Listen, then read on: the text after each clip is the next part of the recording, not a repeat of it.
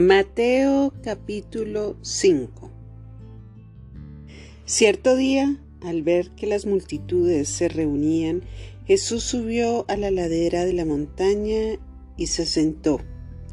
Sus discípulos se juntaron a su alrededor y él comenzó a enseñarles. Las bienaventuranzas. Dios bendice a los que son pobres en espíritu y se da cuenta de la necesidad que tienen de Él, porque el reino del cielo les pertenece. Dios bendice a los que lloran, porque serán consolados. Dios bendice a los que son humildes, porque heredarán toda la tierra. Dios bendice a los que tienen hambre y sed de justicia, porque serán saciados. Dios bendice a los compasivos porque serán tratados con compasión. Dios bendice a los que tienen corazón puro porque ellos verán a Dios. Dios bendice a los que procuran la paz porque serán llamados hijos de Dios. Dios bendice a los que son perseguidos por hacer lo correcto, porque el reino de los cielos les pertenece. Dios bendice a ustedes cuando la gente les hace burla y los persigue y miente acerca de ustedes y dice toda clase de cosas malas en contra porque son mis seguidores. Alégrense, estén contentos porque les espera una gran recompensa en el cielo. Y recuerden que a los antiguos profetas los persiguieron de la misma manera. Enseñanza acerca de la sal y de la luz. Ustedes son la sal de la tierra, pero ¿para qué sirve la sal si ha perdido su sabor? ¿Pueden lograr que vuelva a ser salada? La descartarán y la pisotearán como algo que no tiene ningún valor. Ustedes son la luz del mundo, como una ciudad en lo alto de una colina que no puede esconderse. Nadie enciende una lámpara y luego la pone debajo de una canasta. En cambio, la coloca en el lugar alto donde ilumina a todos los que están en la casa.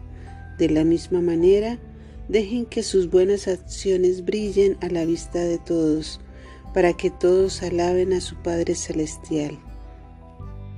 Enseñanza acerca de la ley. No malinterpreten la razón por la cual he venido. No vine para abolir la ley de Moisés o los escritos de los profetas. Al contrario, vine para cumplir sus propósitos. Les digo la verdad, hasta que desaparezcan el cielo y la tierra, no desaparecerá ni el más mínimo detalle de la ley de Dios hasta que su propósito se cumpla. Entonces, si no hacen caso al más insignificante mandamiento y les enseñan a los demás a hacer lo mismo, serán llamados los más insignificantes en el reino del cielo. Pero el que obedece las leyes de Dios y las enseña será llamado grande en el reino del cielo. Les advierto, a menos que su justicia supere a la de los maestros de la ley religiosa, y a la de los fariseos nunca entrarán en el reino del cielo.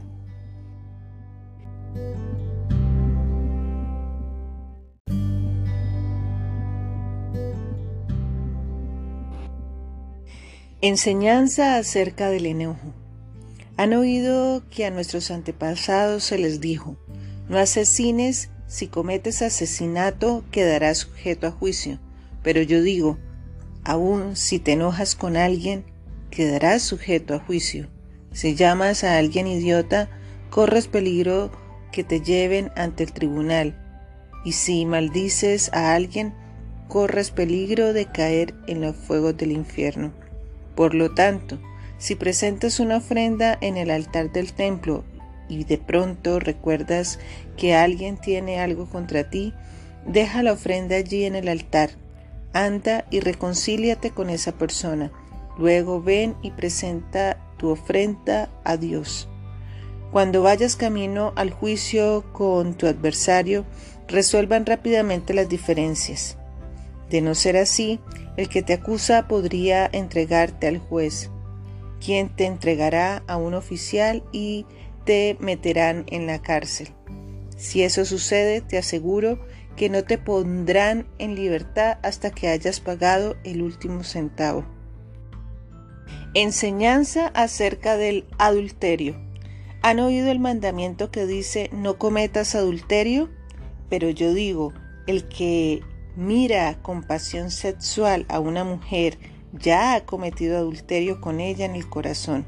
Por lo tanto, si tu ojo, incluso tu ojo bueno, te hace caer en pasiones sexuales, sácatelo y tíralo. Es preferible que pierdas una parte de tu cuerpo y que no todo tu cuerpo sea arrojado al infierno. Si tu mano, incluso tu mano más fuerte, te hace pecar, córtala y tírala. Es preferible que pierdas una parte del cuerpo y no que todo tu cuerpo sea arrojado al infierno. Enseñanza acerca del divorcio.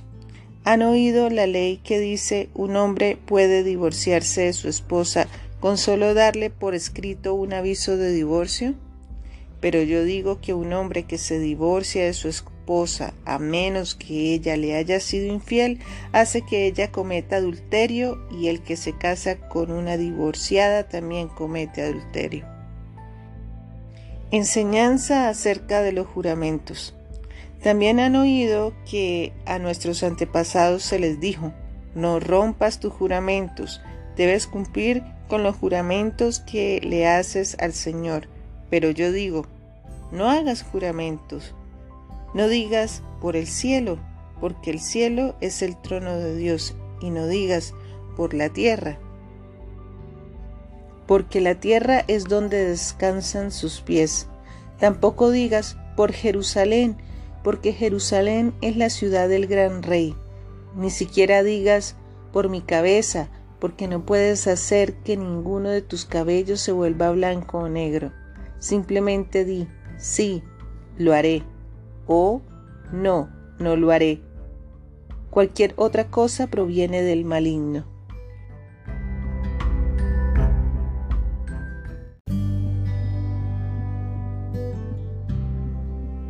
Enseñanza acerca de la venganza. ¿Han oído la ley que dice que el castigo debe ser acorde a la gravedad del daño, ojo por ojo y diente por diente? Pero yo digo, no resistas a la persona mala. Si alguien te da una bofeteada en la mejilla derecha, ofrécele también la otra mejilla.